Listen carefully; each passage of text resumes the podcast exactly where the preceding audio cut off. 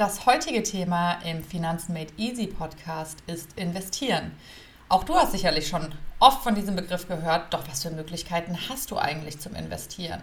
Von Krypto über Immobilien und speziellen Anlagemöglichkeiten wie Kunst, wir erläutern dir heute einige davon. Also hör rein und viel Spaß bei dieser Podcast-Folge.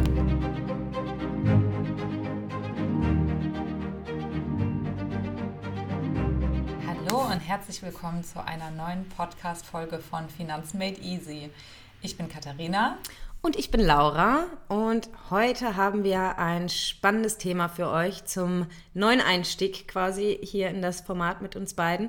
Und zwar wollen wir einmal beleuchten, was sind eigentlich die Möglichkeiten zum Investieren? Also welche Optionen gibt es, ähm, in welchen Märkten zu investieren? Also wir werden darüber reden, was zum Beispiel die Börse, der Aktienmarkt ähm, für Möglichkeiten bringt oder aber auch der Immobilienmarkt oder vielleicht auch sowas wie Krypto, dass wir euch hier einmal so einen groben Horizont geben, was für verschiedene Optionen euch quasi zur Verfügung stehen, wenn ihr einsteigen möchtet in die Welt der Investitionen und der Finanzen. Ja, ich finde das Thema auch super spannend.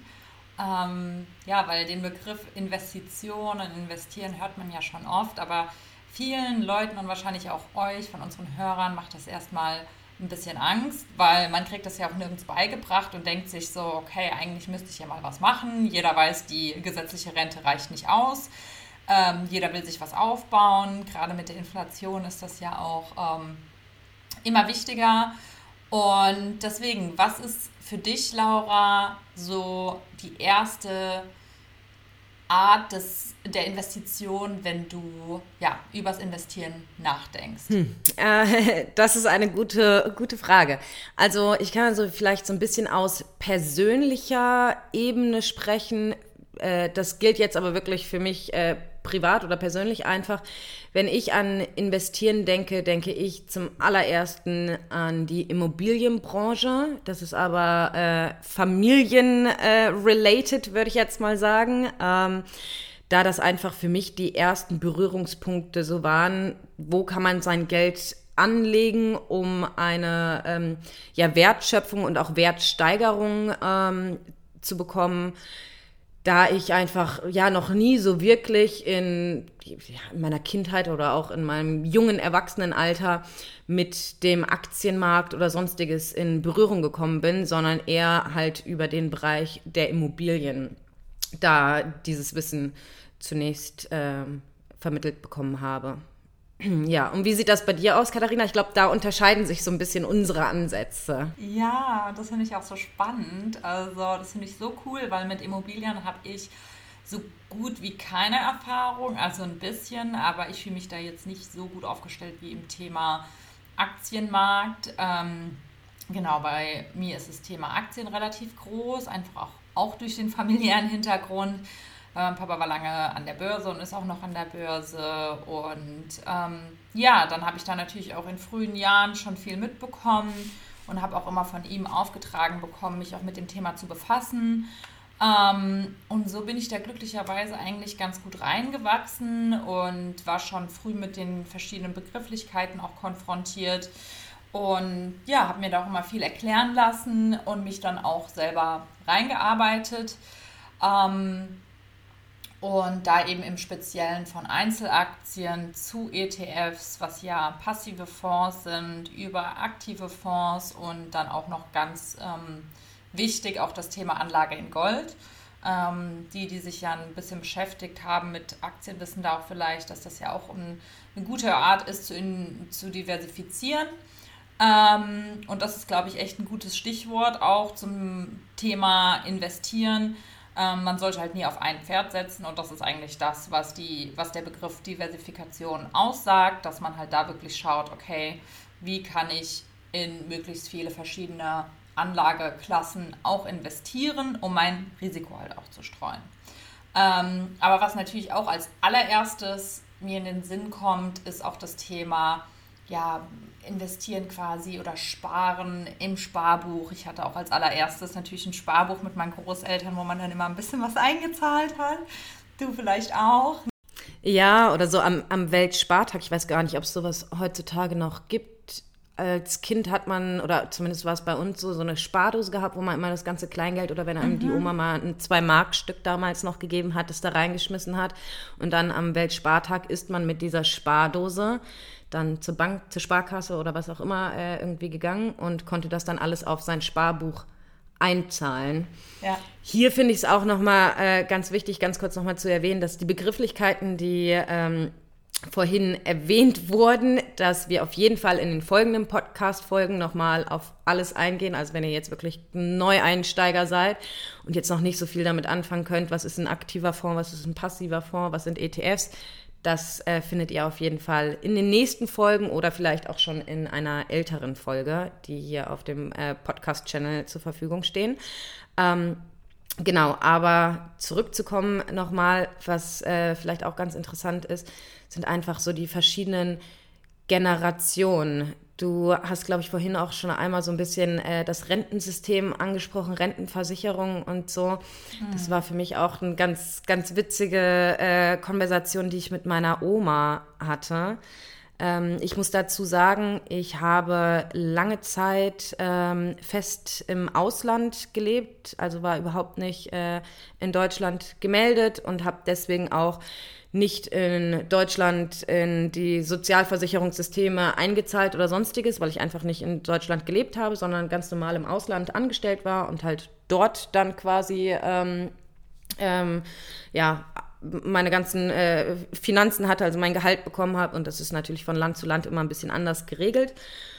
Und ähm, als ich dann nach Deutschland wiedergekommen bin, hatte ich mit meiner Oma irgendwie, hat sie mich über die Rente ausgefragt, weil sie gesagt hat, auch was wir früher gearbeitet haben für wie, wenig Geld und heute reicht die Rente nicht und so weiter und so fort. Und dann fragte sie, ob ich denn in die Rentenkasse einzahle, dass ich das auf jeden Fall machen muss, ne, ähm, damit ich wenigstens überhaupt ein bisschen was habe. Und ich ihr dann gesagt habe, du Oma, dadurch, dass ich halt nie in Deutschland gearbeitet habe, habe ich auch noch nie wirklich in das Rentensystem eingezahlt. Jetzt bin ich selbstständig, das heißt, ich zahle jetzt auch nicht in die staatliche Rentenversicherung so quasi oder Rentenkasse so quasi ein. Ähm, dass es da halt wirklich ganz unterschiedliche Mindsets gibt. Aber wie hat sie reagiert? Ist sie da vom Hocker gefallen?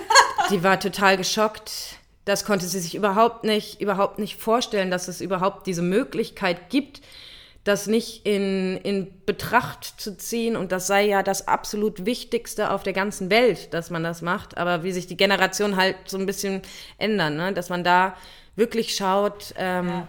dass man sich Alternativen auch sucht. Und ja, was mir wichtig ist zu sagen, ist, dass das auf jeden Fall sowohl als auch total legitim ist, wenn ihr sagt, ich habe schon immer äh, da eingezahlt, ich bin angestellt und das mache ich auch so weiter. Oder auch wenn ihr dann selbstständig seid, aber ihr habt schon jahrelang eingezahlt, dann denke ich, ist es auf jeden Fall sinnvoll, das weiterzumachen. Aber sich trotzdem dem bewusst zu sein, dass das vielleicht nicht die einzige Option mhm. sein sollte, ähm, wie ihr für die Rente vorsorgt. Ja, und vor allen Dingen auch einfach nicht ausreicht. Ja. Das ist es ja, man hat ja, ich weiß jetzt gar nicht mehr die aktuellen Zahlen, aber ich habe ja auch mal in einer Versicherung gearbeitet und ähm, da zu dem Zeitpunkt war das, glaube ich, auch, dass du über die gesetzliche Rente halt maximal, ich glaube, 64 Prozent von deinem alten Netto hast in etwa ähm, oder brutto sogar. Also irgendwie wirklich ein Wert, wo du natürlich dann also ganz klar einfach nicht den Lebensstandard halten kannst, den du halt davor hattest. Und das möchte ja niemand, weil im Alter wird auch alles teurer, man braucht viel mehr. Ähm, das hat auch mein Papa immer gesagt, ähm, gebt euer Geld nicht jetzt aus, ihr braucht nichts. Wenn man jung ist, kann man auch auf einer Matratze schlafen, aber wenn du alt bist, willst du auf jeden Fall ein bisschen Komfort haben. Und ja, aber deswegen, also da denke ich auch schon wieder an den nächsten Begriff, den Zinseszinseffekt, dem, der einem ja auch in die Hände spielt beim Investieren. Aber wie gesagt, keine Angst, schaltet nicht ab. Wir werden alles nach und nach in kurzen, leicht verständlichen Folgen erklären. Und ähm, genau, so viel auf jeden Fall dazu. Wir haben jetzt so ganz grob einmal den Aktienmarkt genannt, einmal vielleicht äh, das Thema Immobilien als Investmentoption, dann so ganz, ja, klassisch oldschool Sachen wie ein Sparbuch ähm, oder so äh, genannt. Es gibt natürlich auch noch andere Arten zu investieren, ähm, sage ich jetzt mal. Du hattest schon Rohstoffe, also Gold oder ähnliches mhm. äh, auch erwähnt, aber dann, ich glaube, jedem, der ein bisschen äh, auf, keine Ahnung, den sozialen Netzwerken unterwegs ist, die Nachrichten hört oder, oder, oder, ist bestimmt auch schon mal das Thema Krypto ähm, irgendwie aufgekommen. Da sage ich gleich von vornherein, wir sind keine Experten, was das Thema Krypto angeht. Ähm, können natürlich gerne mal eine Folge darüber machen, was wir so bisher davon wissen, davon halten und so weiter und so fort. Wenn euch das interessiert, können wir auch mal schauen, ob wir einen Experten zu dem Thema nochmal äh, einladen äh, können. Ähm, aber das ist auf jeden Fall auch irgendwie ja eine Kategorie im Investment. Ähm, ja. Dann vielleicht auch noch Kunst. Ist auch genau, ein, daran habe ich auch gedacht. Ein relativ subjektiver ähm, mhm. äh, Markt zum Investieren, würde ich es jetzt mal nennen. Ähm, dann vielleicht, was diese zwei Sachen noch verbindet, irgendwie Krypto und Kunst. Es war, gab ja auch mal, ich glaube, es war so letztes Jahr, so diesen Hype über äh, NFTs, wo es dann diese. Ah, ja, genau. Die, also ich meine, NFTs sind noch viel großflächiger als einfach nur diese, ich nenne das jetzt mal äh, ganz unprofessionell, digitalen Bildchen ja. als Kunstwerke. Ähm, aber das war ja so gerade in den sozialen Medien ein sehr gehyptes Thema. Ähm, und ja, also ihr seht, die Optionen zum Investieren sind sehr, sehr vielfältig, würde ich mal sagen. Und wir versuchen unser Bestes, euch das wirklich runterzubrechen und Stück für Stück die verschiedenen Möglichkeiten zu erläutern, näher zu bringen und zu erklären. Ja, und ich finde es auch für uns immer super spannend, weil wir ja auch darüber einfach uns weiterbilden können und auch wirklich spannende Sachen mit euch teilen können, weil auch zum Thema Kunst würde ich wirklich mal gerne mit einem Experten einfach sprechen, ja. Ähm, oder auch NFTs und Krypto eben, ja, weil eben wir kennen uns ja in gewissen Bereichen schon ganz gut aus, aber es gibt einfach noch so viele verschiedene Möglichkeiten und auch wenn man sagt, okay, das ist jetzt nichts für mich, ähm, ist es trotzdem immer gut, einfach ein bisschen darüber Bescheid zu wissen. Und ja, also finde ich auf jeden Fall super, super spannend. Und ja, deswegen, es erwarten euch spannende Themen in den nächsten Folgen. Und ansonsten würde ich sagen, gebt uns gerne Feedback, schreibt uns in die Kommentare, was ihr euch wünscht.